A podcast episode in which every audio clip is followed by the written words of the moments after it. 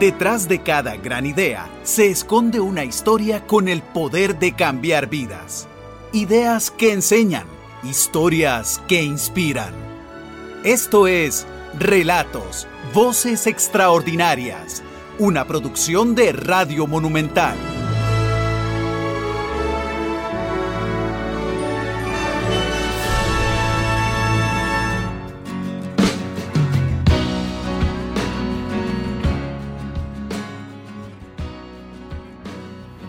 Kurt Dyer, ese es mi nombre real.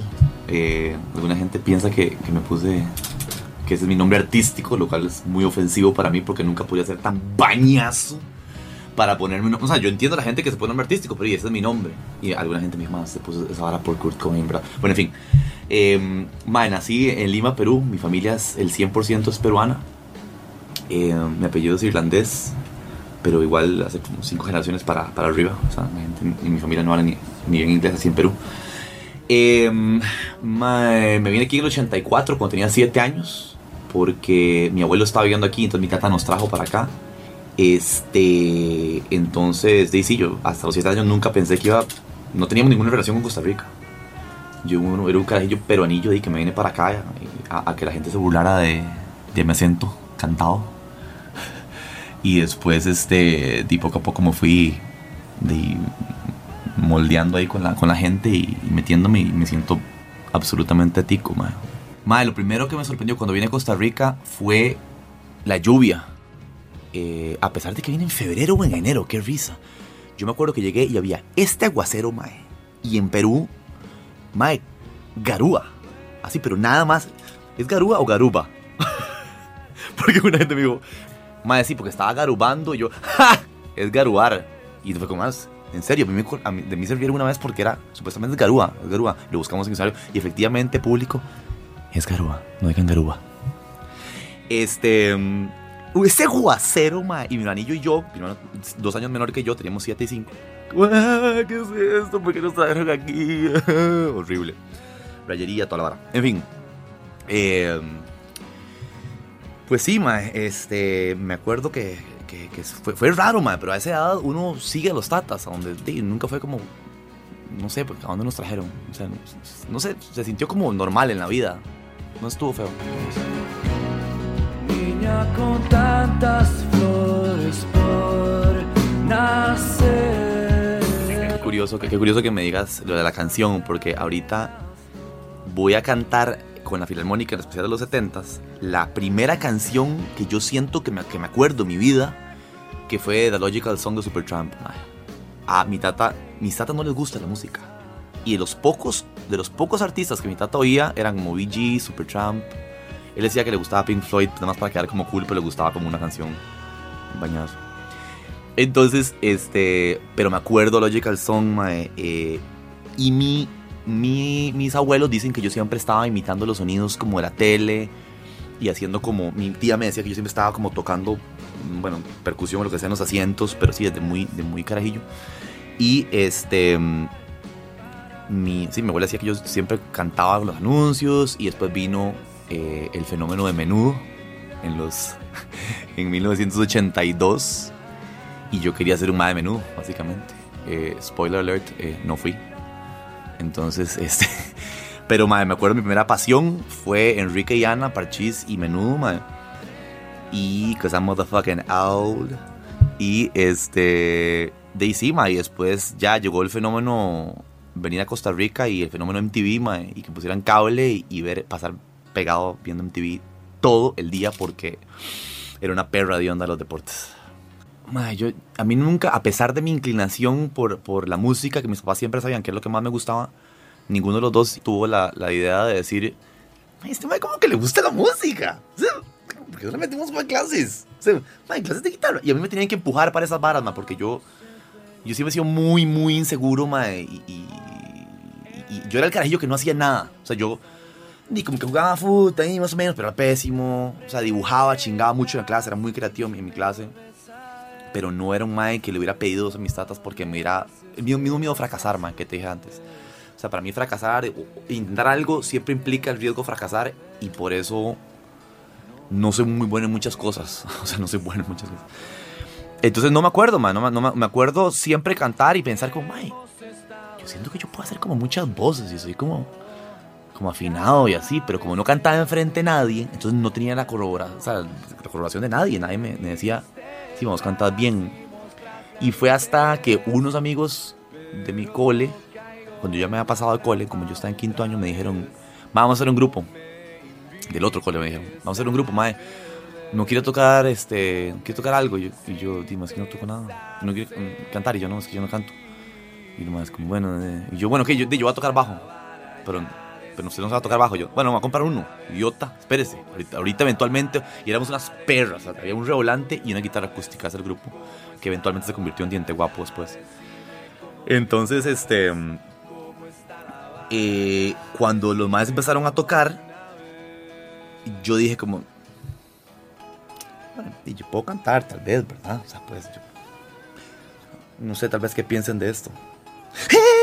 Y empezó. Obviamente no, eran canciones como. Como Dead Milkman y Alice in Chains y Nirvana. Yo nunca fui muy fan de Nirvana, irónicamente. Pero. mm, Entonces, sí, por ahí empe- empecé, me compré el bajo. Y siete meses después me, me, me aprendí a tocar los siete acordes de, guitarra acústica. Lo cual fue mi plataforma para, para mostrar mi voz. Cuando yo empecé a cantar, eh, la gente me dijo, Mayo, usted canta chida. Y yo, ¿verdad que sí? Finalmente me lo corroboran. I'm gonna be a star. Salgo perdiendo, siempre detrás y ni me volves a ver. Pero me das esperanzas otra vez. No No, pasó, pasó un montón para que yo me subiera a un escenario. Desde. Todo empezó cantando en mi casa, sacando canciones como loco, porque a mí siempre me ha gustado mucho interpretar, man. Siempre me ha gustado mucho. Por eso los covers, alguna gente que, toca música original aquí que le encanta y es como. "Man, hay que hacer el sacrificio, mae, y cantar covers. No, me encanta, me encanta cantar covers, me fascina interpretar. Entonces, este.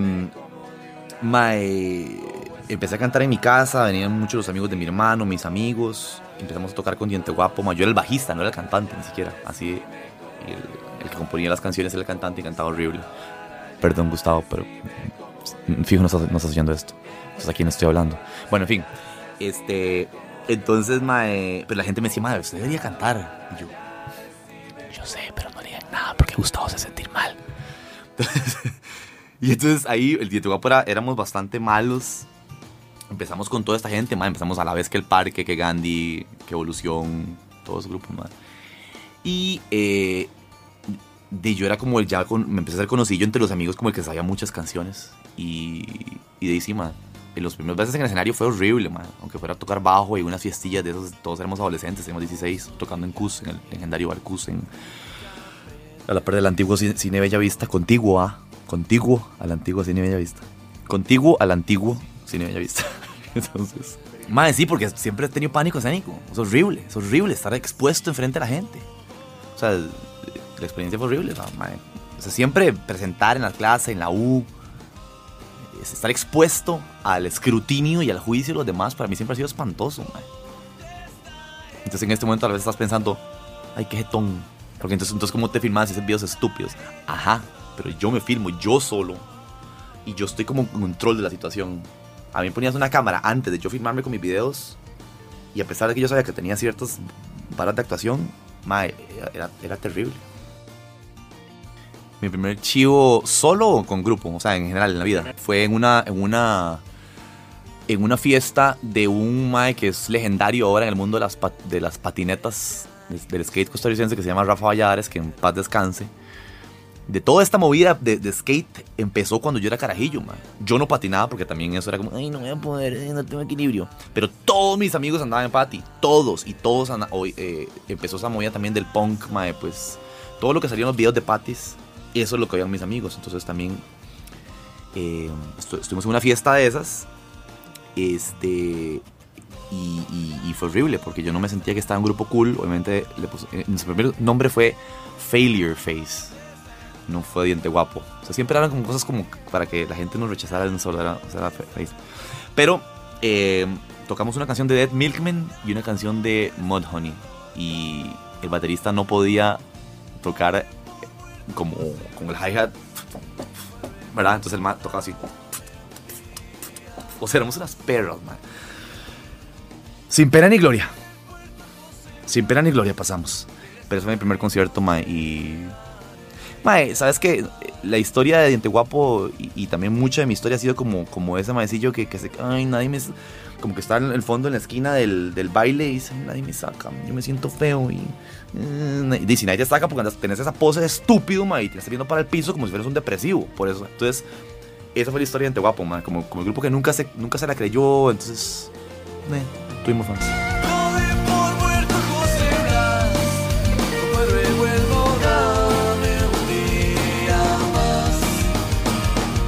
Yo me jalé torta en el 96 con mi primera novia, a los recién cumplidos, bueno, a los 19 años me jalé torta.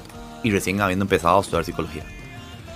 Eh, habiendo salido del cole, más sin ninguna dirección en la vida, sin saber qué iba a hacer con mi vida, o sea, realmente ser músico no era, pero no, no estoy jodiendo, man, no era ni siquiera una un sueño de una opción. O sea, eso nunca ni siquiera lo pensé que era, podía ser un trabajo. Nunca, nunca, porque en mi casa, en mi familia siempre ha sido mucho como de hombres sufridos, que sufren su trabajo. Entonces no, jamás era como... Y las artes... eh, Y mi mamá es artista igual, pero nunca se pensó que la música es algo que yo podía... ¿Verdad? Que era un trabajo, ¿verdad? Em, me jalé torta y cuando me jalé torta dije yo, de vida seria, tengo que dejar de gente guapo. Obviamente nadie le importó. I'm sorry, fans. Farewell Show no llega nadie. No, entonces este. mae, eh, dejé cuatro años de tocar. Siempre tocaba ahí con mis amigos y todo, y acústica y toda la vara. Pero en, en el 2001 me compré una guitarra eléctrica y, y dije, madre, quiero empezar a hacer música original, madre. O sea, y, me empezó la vara que eventualmente se convirtió en nada. Y este, nos empezó a bien como desde el principio, ma, porque sí siento que ofrecíamos una vara original, porque en ese tiempo todos los grupos eran muy pesados o muy suaves. Entonces teníamos un, un rock alternativillo ahí medio, medio Smashing Pumpkins y no sé, que sentíamos que era una vara original y nos agarramos un fanbase bastante, bastante rápido, mucho también por aunado con la vara 89 decibeles. El, el foro 89 decibeles, o sea, nos agarramos un fanbase chiva, mae. Y como dos años después de nada, me, me llamó el antiguo manager de Evolución y de Gandhi, un argentino que se llama Freddy, que tenía un bar que se llamaba Acabar, a la par de Sanda, a decir, a decir que, que si quería, que le habían dicho que yo tocaba varios covers, que una vez me han oído en una fiesta cantando con, ahí en una sala con más de Gandhi, lo que sea, y que yo me sabía las canciones, y que, y que si quería tocar, y yo, Madre, no sé, o sea, ¿y quién va a querer eso? Uh, y me, te pago 25 mil galones. Y yo, ¡Ah! ¡25 mil colones! Entonces, mae, de mae, toqué dos veces sin acabar y después Mario Miranda de ahora, el de Parents y Cadejo, que era el, administrador de la esquina, me dijo, mae, venía a hacer eso mismo en la esquina. Y, ahí fue ya donde mi carrera, o sea, eso fue un hito, empecé a tocar en la esquina, mae, se llenaba, así que la gente estaba hombro con hombro, mae, chivísima. De, no sé, yo me acuerdo que me enderaba todo haciendo las canciones y cuál va a tocar primero, cuál después. Y- no, ¿verdad? Y ahora yo, yo a cada concierto y es como, ok, ahí veo que toco en cada concierto, o sea, no es, pero en fin.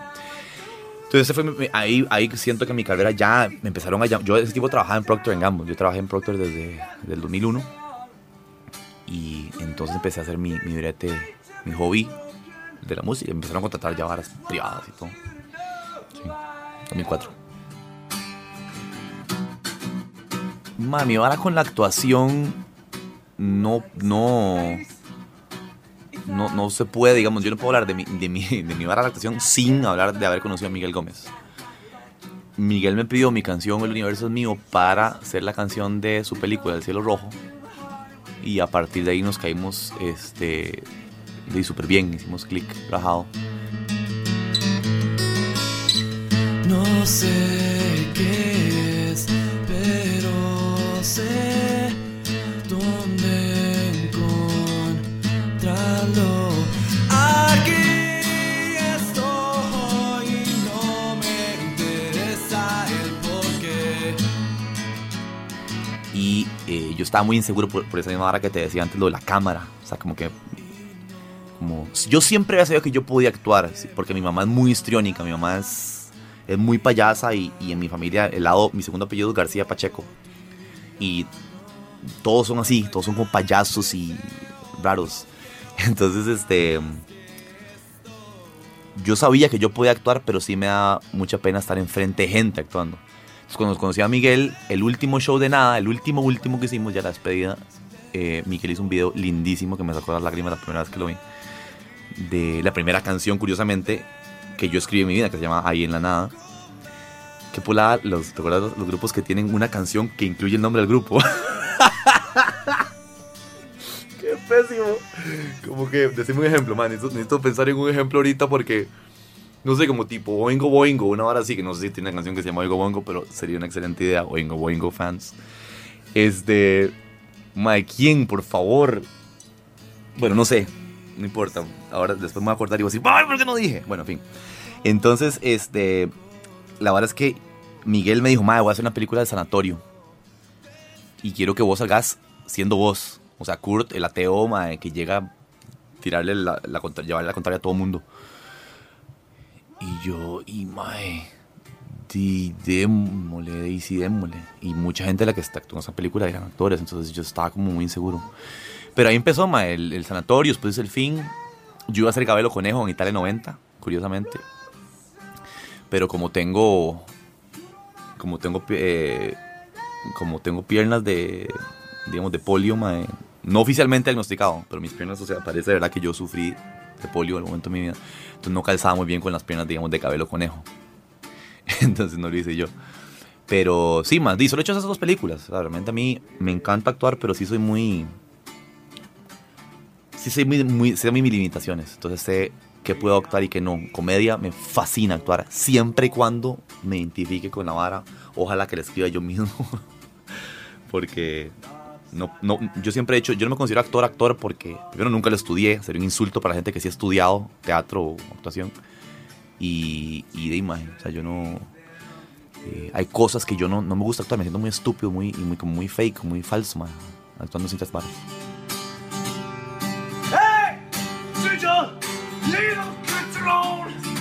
Ma, la vara de la comedia es, en cuanto a creación, o sea, es más íntimo, digamos, y, eso es lo que me llena más que la música, porque la música yo interpreto covers y por más que hago pensé varias canciones, bla, bla, bla, canto varas de muchos artistas, soy versátil, lo que sea. Este. ¡Ay! Perdón. Tenía que hacerme eso a mí mismo.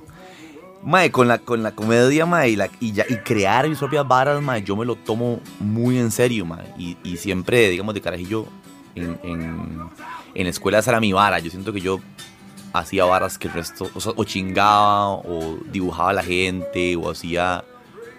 Mae, yo hacía sketches como de Saturday Night Live, básicamente, en, en- en la escuela, cuando otra gente estaba jodiendo con estúpidas bromas de doble sentido. "Eh, se está comiendo un banano, ajá". no sé, estupideces así. Entonces, este. Eh, de encima, o sea, como dije el otro día en la entrevista de, de mi amigo René, yo siento que yo empecé a hacer comedia como conocido escribiendo en un foro, man, en el 89 decibeles. O sea, ahí, ahí fue donde yo dije, Mae, soy más gracioso que el promedio. O sea, co- otra cosa, Costa Rica uno no puede decir eso, ¿verdad? O sea, no puede, Dios guarda hablar bien de uno mismo porque es pecado. No, pero sí, man, en 89 decibeles, en toda esa hora darwinística que hubo de selección natural y de sur- survival of the fittest, yo empecé como a, a- a sa- sacar la cabeza encima de los demás. Yo era, di, yo hacía, yo escribía ma, varas muy tuanis. Y ahí siento que me empecé a, a- ser conocido como alguien gracioso. Pero mi, mi vara con la comedia siempre ha sido una, es una vara, ma, suena súper cursi y voy a hablar como alguien que, que siempre quería estar en Broadway. Pero, mae, yo vivo la comedia, mae. O sea, yo vivo. O sea, yo, mae, soy de esas varas como de. Mae. A mí me sale un chiste, tuanis, con alguien o, y a mí eso me hace el día, mae. Entonces, eh, hice unas, hice unas, bueno, varias, varias en 89 decibelios y después, di, mae, yo veía, yo me acuerdo que yo veía, digamos, al Moradito, veía a Boris hacer varas con Olemar, eh, mae, no sé, varas así, mae, y yo decía, yo podría hacer algo así, mae. Y después mi, mi Birdman, ¿viste Birdman? Me decía, no, usted es un idiota, usted no sirve para nada, acuérdese, todo su vida usted no sirvió para nada. Y yo, Birdman, ¿por qué me tratas así? Entonces, este, mae, la verdad es que yo veía esa vara y yo decía, mae, qué dichoso esto, mae. Y conste, el otro día René me preguntó en esa entrevista, me preguntó, mae, ¿cuál fue el primer personaje que creaste? Yo, no tengo idea. O sea, no es que mis compas me decían, mae, Kurt, haga o Kurt, haga esta vara. Nunca, mae. O sea, yo no tenía, yo hacía vocecillas y, y- y rasgos, nunca he sido de hacer acentos como, no sé, como todo mundo que hace acento cubano. Yo nunca he podido pero siempre veía cosas, ¿verdad? Cositas. Entonces, bueno, cuando yo veía esto más haciendo la vara de YouTube, yo decía, ma, yo quería hacer esa vara. Pero decía, ma, ¿qué va a hacer un video? ¿Me va a filmar? Uh, o sea, no, ¿Cómo edito? O sea, yo no sé hacer nada de eso. Entonces, todo eso. Ah, en Twitter después pasé. En Twitter me pasé haciendo, tenía una cuenta solo de chistes, o sea, varas que yo inventaba. Y después de todo cambió cuando vino Vine. Y eso fue el momento que yo me di cuenta que yo podía filmarme, inventar mis propias varas y subirlas. O sea, yo digo, mae, que di, single-handedly yo puse esa red de, eh, moda en Costa Rica. O sea, yo fue el que pone, empecé a poner varas en, en- Twitter. Y, y inclusive le dije a Boris, que era como el que me seguía con más followers. Y, y- era como, y yo dije, mae, metete a hacer esa vara también. Pero ahí fue cuando todo cambió. Yo sentí un tsunami de creatividad y todas las cosas que yo había pensado mae, y, y había querido hacer, ahí fue donde me di cuenta de que, que sí servía para la vara. ¿Entendés? Y, y entonces esta vara. Entonces como, fue como una, una organización, un orden, le di un orden a, a mi cabeza. Y, y dime, me, me, di me, me asumí como, como persona pues creativa y graciosa eh, también enfrente de las cámaras. El primer personaje era una vara que no tiene ningún sentido porque no tenía ninguna profundidad este personaje. Era. Ay, estoy hablando como si hubiera estudiado guiones. Man, no tiene ninguna profundidad este personaje. Vieras este. Qué bañazo. Ma, era. Una vara que se llamaba La Mona. Entonces yo hacía una vara y, se filmaba atrás una cara horrible que yo puedo hacer que por cierto no me ha explotado. Pero yo soy una cara que, es, inf- es inflada, es así. Pero es una mona. Es horrible. En fin, pero no tenía, como te digo, más vara que la cara idiota. Después hice un gay. un hombre gay. Porque suena, suena más homofóbico decir un gay nada más que un hombre gay. Sí, sí, hay hombres gays. No tiene nada malo. Quiero recordar que no tiene nada malo. Más bien yo soy súper pro gay. En fin. Es que ahora no se puede decir nada en redes. No se puede decir nada en redes. Yo tengo un amigo súper gay y súper amigo mío, madre, que se llama Oscar Solano de Twitter. Sí me dio mucha risa que hubiera un mae gay que se, llama, que se llamara Manuel Antonio. ¿Te imaginas lo chiva que puede ser, mae? Ser gay y llamarse Manuel Antonio, mae, por el amor de Dios. Es como ser, es, como ser sapricista vivir en. No, perdón, no sapricista. Apellidarse saprista vivir en Tibás. Mae, qué tan chiva, en fin. Ese mae también me encantaba hacerlo porque tampoco, tampoco pasaba mucho con el mae. Y después el más conocido fue un mae que era, se llamaba Armagetón, que era, que el mae era súper jetón, basado en gente conocida, súper marihuano y súper jetón, mae. De esas, esas varas que todo el mundo sabe que es un jetón y nunca nadie le cree nada, pero el mae afirma vehementemente que, no hay muchas palabras que tienen mente, mente, sí, eh, que, que es cierto. Entonces ese personaje fue grande, eh, tenía otro que era el sátiro, que ahora no se podría hacer en redes, este personaje. Ojo lo que cambia, lo que, lo que, lo que, lo que cambia las redes, mae, porque este mae, que solo le gustaban carajillos menores de edad, mae. Y, pero era hecho muy, odio usar anglicismos, mae, pero no hay otra forma de decirlo, mae. Era como muy matter of factly, o sea, era como, di, existen maes así, yo no estoy, ¿verdad?, diciendo que está bueno, está- bueno, obviamente sí estoy diciendo que está mal, pero hay una vara graciosa de que el todo empezó de un tweet que yo tenía que era que decía, ¿usted sabe cómo se da cuenta de que es un sátiro, un enfermo sexual, de que para usted las mujeres menores de 18 no tienen años, sino tienen añitas?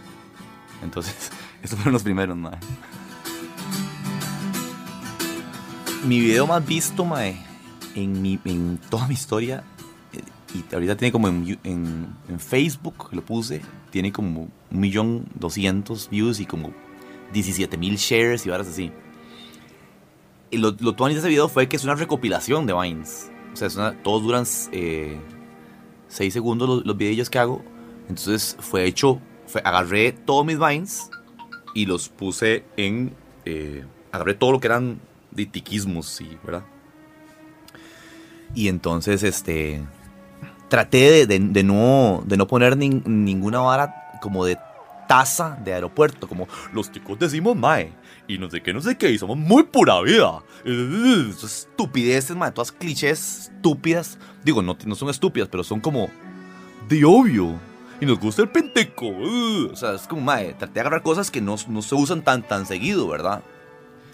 No son tan obvias. Y eso yo creo que lo que hizo que pegara la vara. O sea, tengo un. No sé, visto, como digamos el que uno dice con opciones hipotéticas espontáneas que uno dice, como, ¿qué sé yo? Y que haces esa cara. O sea, mae, ¿quién puta va a señalar esa vara? O sea, como los chicos que hacen esa cara. Hay muchas varas que siento yo que son. que son de originales. Y este. Y efectivamente, si la gente sí le gustó, mae, y, y- se identificó, mae, por dicho. O sea, mi vara con la filarmónica empezó. Eh, yo, me, yo oí que iban a hacer un tributo a los Beatles. Eh, curiosamente, y esto es increíble, ¿verdad? Yo había empezado a oír los Beatles como seis meses antes. O sea, siempre ha estado, y siempre me gustó mucho John Lennon, cumple, cumple el mismo día que John Lennon. Me, gustan, me gustaba un montón de canciones, pero nunca había sido un fan, fan así enfermo de los Beatles. Entonces, seis meses antes había empezado a oírlos de guava y estaba enfermo con los Beatles, mae, y me llamó, no sé si Marvin Araya, bueno, en fin. Y me, me dijeron, me dice Marvin que este Carlos Domínguez, guitarrista de, de José Camani y, bastante gente aquí en, Costa Rica, había dicho, yo solo cito, yo solo cito, solo hay un mae que puede cantar esa vara en Costa Rica y ese mae es Kurt. Hey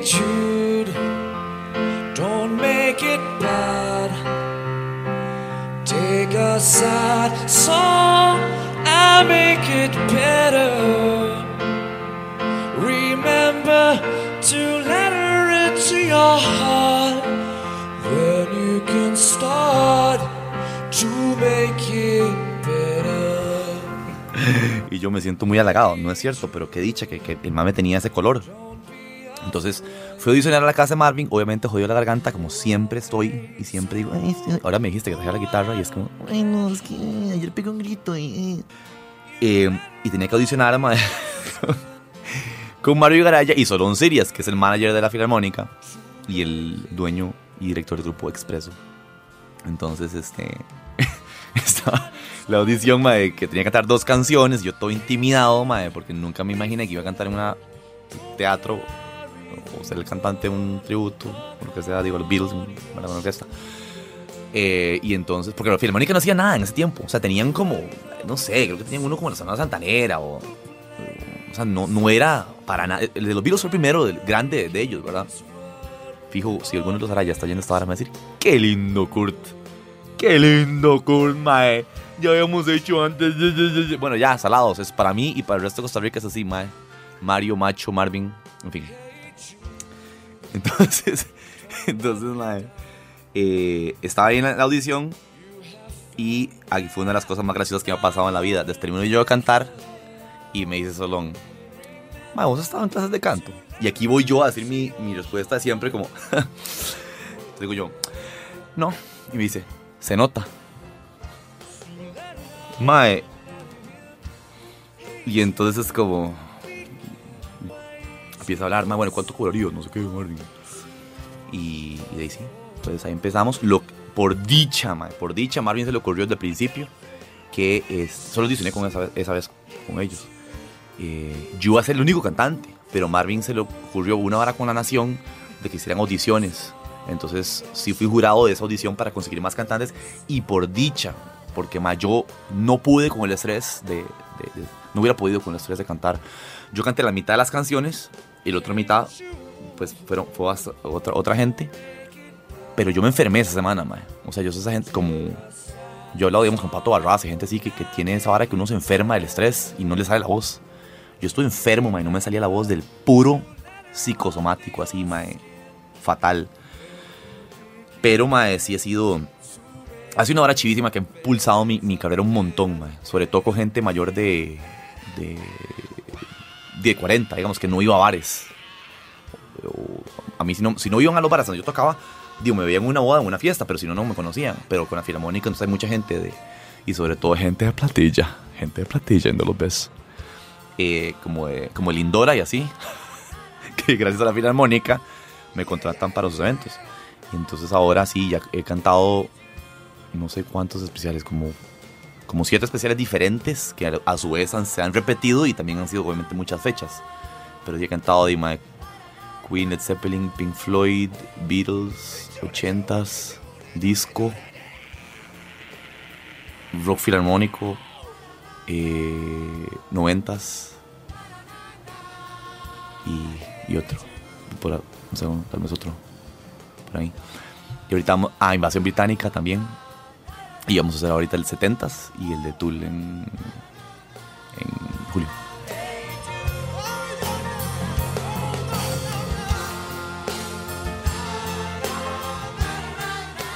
Mi reto más grande en mi carrera sí, tiene que haber sido la filarmónica, man. O sea, igual tener, mae, si yo soy un mae que a mí me da pena llegar a una fiesta, si no tengo que tocar, o sea, o, o- o- sin guitarra, como un invitado a una fiesta donde hay gente que yo no conozco, mae, si para mí eso es un estrés siempre, porque soy un rarazo, imagínate, imagínate lo que es para mí tener que llegar con una guitarra y que la gente se me quede viendo como, más mae que va a tocar, como un payaso, como cuando yo un payaso en una fiesta de carajillos y todo el mundo se, se queda viendo. Entonces, esa, esa inadaptación social, mae, que tengo yo, con, como les digo, ese, mae, todo, es como, todo es como inseguridad. Eh, eso es lo más difícil. Cuando me dicen, bueno, yo antes tocaba en coles, cuando tenía, en la época de Vine, y era, y era como si llegara un imitador de Justin Bieber a la hora. No puedo decir Justin Bieber, hubiera sido más. Pero yo ya ahora me invitan a tocar a coles, y como ya no soy tan conocido, he tenido experiencias horribles. es horrible, ma. Y como adolescente es peor, porque yo soy un adolescente de cabeza. O sea, yo soy, yo soy un adolescente con la vara de... Eso es lo más difícil. O sea, ha sido lo más difícil. Saber que llegó un evento y tengo que pasar, llegar a un lugar sudando, de que se le queden viendo a uno y, y que uno está va a ser enjuiciado desde el momento que uno llega hasta que se va, o sea, y tiene que cantar bien siempre. Eso es lo más difícil, madre, perdón, voy a, cambiar mi respuesta. Demandarme que tengo que cantar en un 100% siempre es, es de volverse loco, madre. O sea, yo me... Es, es horrible, o sea, yo me, me demando demasiado, madre. Y creo que eso es parte, pues, de, de mi éxito. Estoy haciendo comillas, eh, televidentes, que no entienden. Estoy haciendo comillas ahorita, ¿ok? Mi éxito, porque eh, se puede, se puede decir que he tenido éxito y que un poco y que de, es mío. Si me lo permiten, sin quedar como un arrogante. Em, pero eso sí la vara, siento yo que, que soy tan perfeccionista, me mando tanto, que. Entonces, este, eso, eso ha hecho. Pero la filarmónica también, más. Es, es horrible estar en el teatro, man.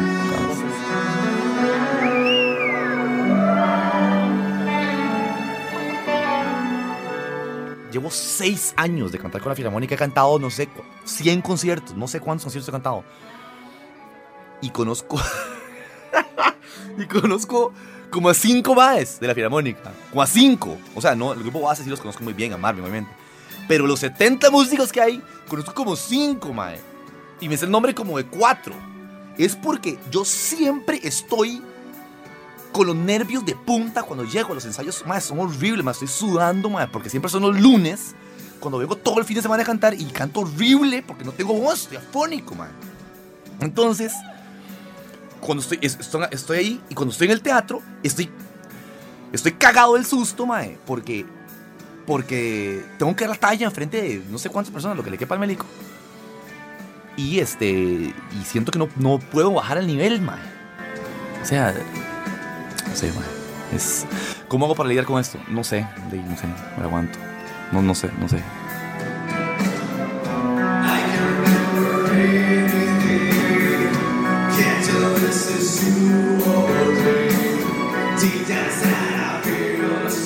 Mae, lo que yo hablo con mi psicóloga, y, mi psicóloga hace 15 años, eh, es que yo siempre tenía un rollo como con querer las cosas. O sea, ahora si te das cuenta, en mi, en mi historia había un patrón.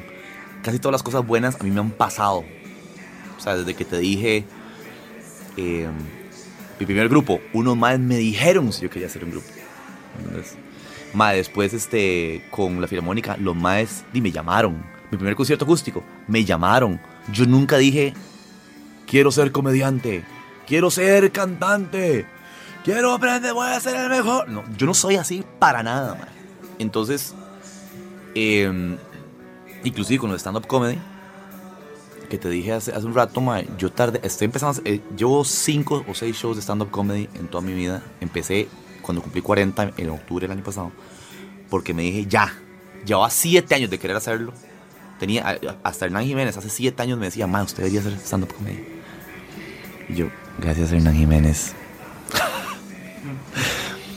y, y el mae, no, ya, no, ya se sacó historias, como Hernán.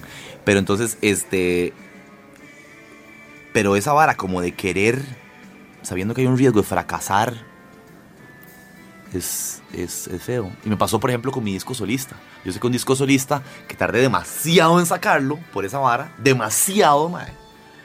Cuando ya mi, mi ola de, ¿cómo se dice? De aceptación, por decirlo así, con nada, que si teníamos mi fan, nuestro fan toda la vara, ya había pasado, mae. Entonces tenía eso en contra mío y tenía en contra que eh, la gente me iba a juzgar con mi capacidad vocal en los covers, weón. De hecho, la gente esperaba quién sabe de qué disco, mae. Porque yo canto muchas varas, la gente tiene cierta imagen de que yo hago muchas voces y no sé qué. Y dime, mi, mi disco era, mae, como, como punk suave, mae. Una vara así, yo no sé, mae. Muy, yo soy un compositor muy, muy, muy básico. Bueno, no soy porque ya no compongo nada. Pero mm, tuve que lidiar con el fracaso, entre comillas, de ese disco porque lo saqué y me pasó como lo que te decía el podcast. No llegué a las expectativas y fue que dije como, como el, ¿cómo se dice? Como la, la mamá perra, pe- pe- o sea, la perra perra, ¿verdad? No, no estoy hablando mal de nadie. O sea, un animal que es una, que es una perra femenina, un perro femenina, un perro femenina. Cuando le sale un cachorrito malo, lo- lo aparta. Algo así, ¿verdad? ¿Qué pasa? Mi papá, mi papá era de perros. A mí no me gustan los perros. pero no tengo nada en contra de ellos. Nunca he lastimado a un perro. Nada más no me gustan. Ah, res. Nunca le voy a hacer nada a su perro, mae. Me parecen criaturas divinas. Criaturas de Dios. En fin. Y entonces como una mamá bien perra. Bueno, tía. como una mamá, como una perra que da a luz. Los perros dan a luz. Bueno, una que pare y un carrochito le sale mal, mae, lo, lo, más, a veces se los comen y todo. Mae, sí. Entonces, o los, los apartan. Entonces, eso hice yo con mi disco, que le puse mucho amor. Me, me encantó tocar con, con, con fucking Abel de Gandhi, que se lució. El bajo con Pardo de 424, que también, mae, esa es riquísimo. Pero nada más dije, no, no, no, no. No, no, la verdad que no quería. No, no, la verdad. Entonces lo tiré por un lado, mucha gente le gustó, pero no la cantidad de gente que yo hubiera querido. Entonces salió el rarazo Kurt. Metas, entonces nunca he tenido metas. La única meta que me puse el año pasado fue voy a hacer stand-up comedy en el 2016. Mae, y. Y lo hice en mi, en, mi, en mi cumpleaños y me di cuenta que me gusta mucho, mae. Es horrible los momentos que uno antes de subir al escenario. Pero, este. Pero cuando ya estoy ahí, mae, me siento. Inclusive en shows que la gente no se ha reído tanto. Me pasó, sí, el segundo que hice, mae. eh, me siento como cómodo, mae. Siento como que. Como que. Como que pertenecía allí. O sea, eso. Viste que dije allí. Allí es mucho más dramático que ahí. Pertenecía ahí. Es que me. Sentí que pertenecía allí.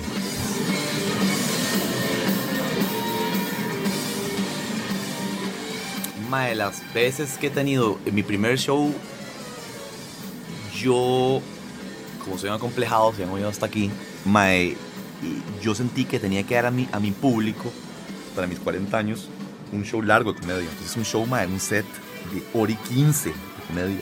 Es más que un especial normal de comedia, con- y con comedia que nunca se había probado antes. Y había contado cinco historias, las cinco historias más graciosas de mi vida, así lo- así lo anuncié. Entonces conté ¿Cómo perdí la virginidad? Que esa duraba 30 minutos, mae. Solo la misma historia, pero tiene partes muy buenas. Y de hecho, Siete Tejas tenía el lugar también donde la perdí porque era un hueco, mae. Era un hueco, mae, en San José por la Cruz Roja, se llama La Sirenita. En fin, ¿cómo perdí la virginidad? Eh, tiene muchos detalles esa, historia. Después la otra es una anécdota ahí que tuve con de un lubricante íntimo con mi hija. No, no, no con mi hija, o sea, me refiero. Una vara, mi, hija me encontró el lubricante íntimo, me, refiero. El lubricante era el profesor con la mamá. Otro era cuando yo me di cuenta a los 32 años que la madre, que yo me limpiaba el culo para adelante. Entonces, mae, y fue loquísimo. Yo llamé a mi mamá y todo, mami, que fuiste la última persona que estuvo en el baño conmigo cuando yo me estaba limpiando y, y, por, qué, y por qué no me dijiste que era para atrás. Esa es la otra historia. La otra es una vez. Ma, eso, es, eso es verídico. Una vez que estaba tan borracho que me metí al apartamento equivocado de mi, de mi novia. Me metí a otro apartamento y abrí la puerta del cuarto. O sea, entré, estaba abierto. Entré, abrí la puerta del cuarto y yo me encerré en el baño. Ya, estoy, ya estoy dando demasiado spoiler, ma. Esos cuentos los cuentos después y ya la gente va a saber. Y la otra fue de un, de un cuento gracioso que tengo que pasó en Turrialba con una, con una muchacha. Eh, pero bueno, eso lo voy a contar mañana que hago stand-up. ¿Cuándo sale esto? No, no sale mañana.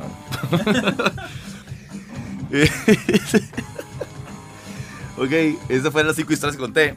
Entonces sí, sí hizo muy largo, madre, pero, pero la gente estuvo atenta y se rió, o sea, se, madre, se rió mucho y fue madre, muy, muy gratificante para mí haber vencido ese miedo, madre. Y la vez que menos han reído fue la vez que hice el simulacro de mis 40 años para sacarle harina al evento. Y llegó gente que, como que llegó por vara, a Jarro Café. Cobró ochos rojos y gente llegó igual y que no conocían mi humor. Puse un video de Tuti, uno de mis personajes, bueno, mi personaje más querido definitivamente, eh, para felicitarme de mis 40 años en la pantalla. Y cuando yo vi, mae, que lo puse antes de yo salir, y la gente no se estaba riendo. Y fue duro, ese, ese fue duro, mae. El resto, mira, es que me ha ido bastante bien, mae. Estoy. O sea, sí, obviamente mi Birdman, como te dije al principio, no, y a vos también, mae. Estoy haciendo para acá, pero vos también estoy hablando. Eh, obviamente me dice, mae, usted es pésimo. O sea, no, ¿usted cómo se ríen en los especiales de Netflix? Los que usted ve, usted se ríe. Así no se están riendo. Hay silencios. Eh, entonces he, he, estado con comediantes muy buenos, mae, que me han ayudado mucho, mae, como Daniel Ugalde, mae, con Pablo Montoya, que ha sido muy tuanis conmigo, mae, y me han dado tips y Daniel dice que, que voy bien. que para hacer mis primeros shows lo tengo, mae. Daniel Ugalde es un comediante muy tuanis para que lo vayan a ver. Y Pablo también.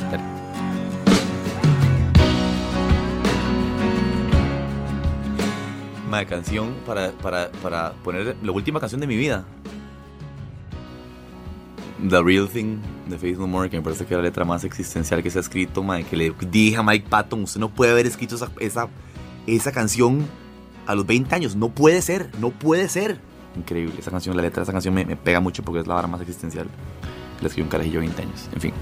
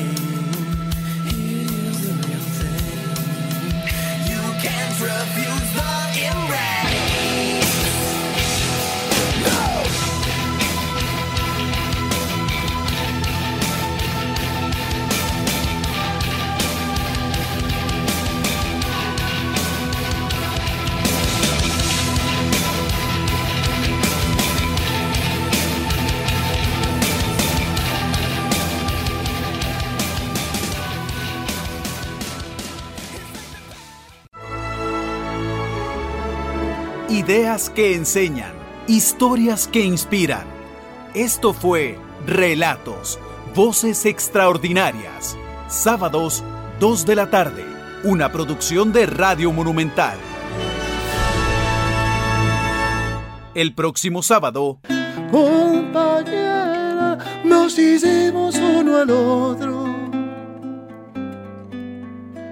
En la dulce celda oscura de Acá siempre viene la, mejor parte porque es cuando, cuando te toca cantar a vos, ¿verdad? Cuando canta la gente. Y que, que nunca falla, realmente ya está dentro de la, de la partitura de la pieza porque siempre tenemos eh, ese, ese calor y ese, bueno, ese, ese privilegio de, hacer que nuestras canciones hayan, hayan formado parte de la historia de mucha gente. Y bueno, se dice que con la guitarra en la mano se piensa mejor. Yo, yo pienso que, que a veces sí, pero a veces también me distrae un poco, pero estoy contento aquí eh, informalmente, guitarra en mano. Gracias este, por, por invitarme.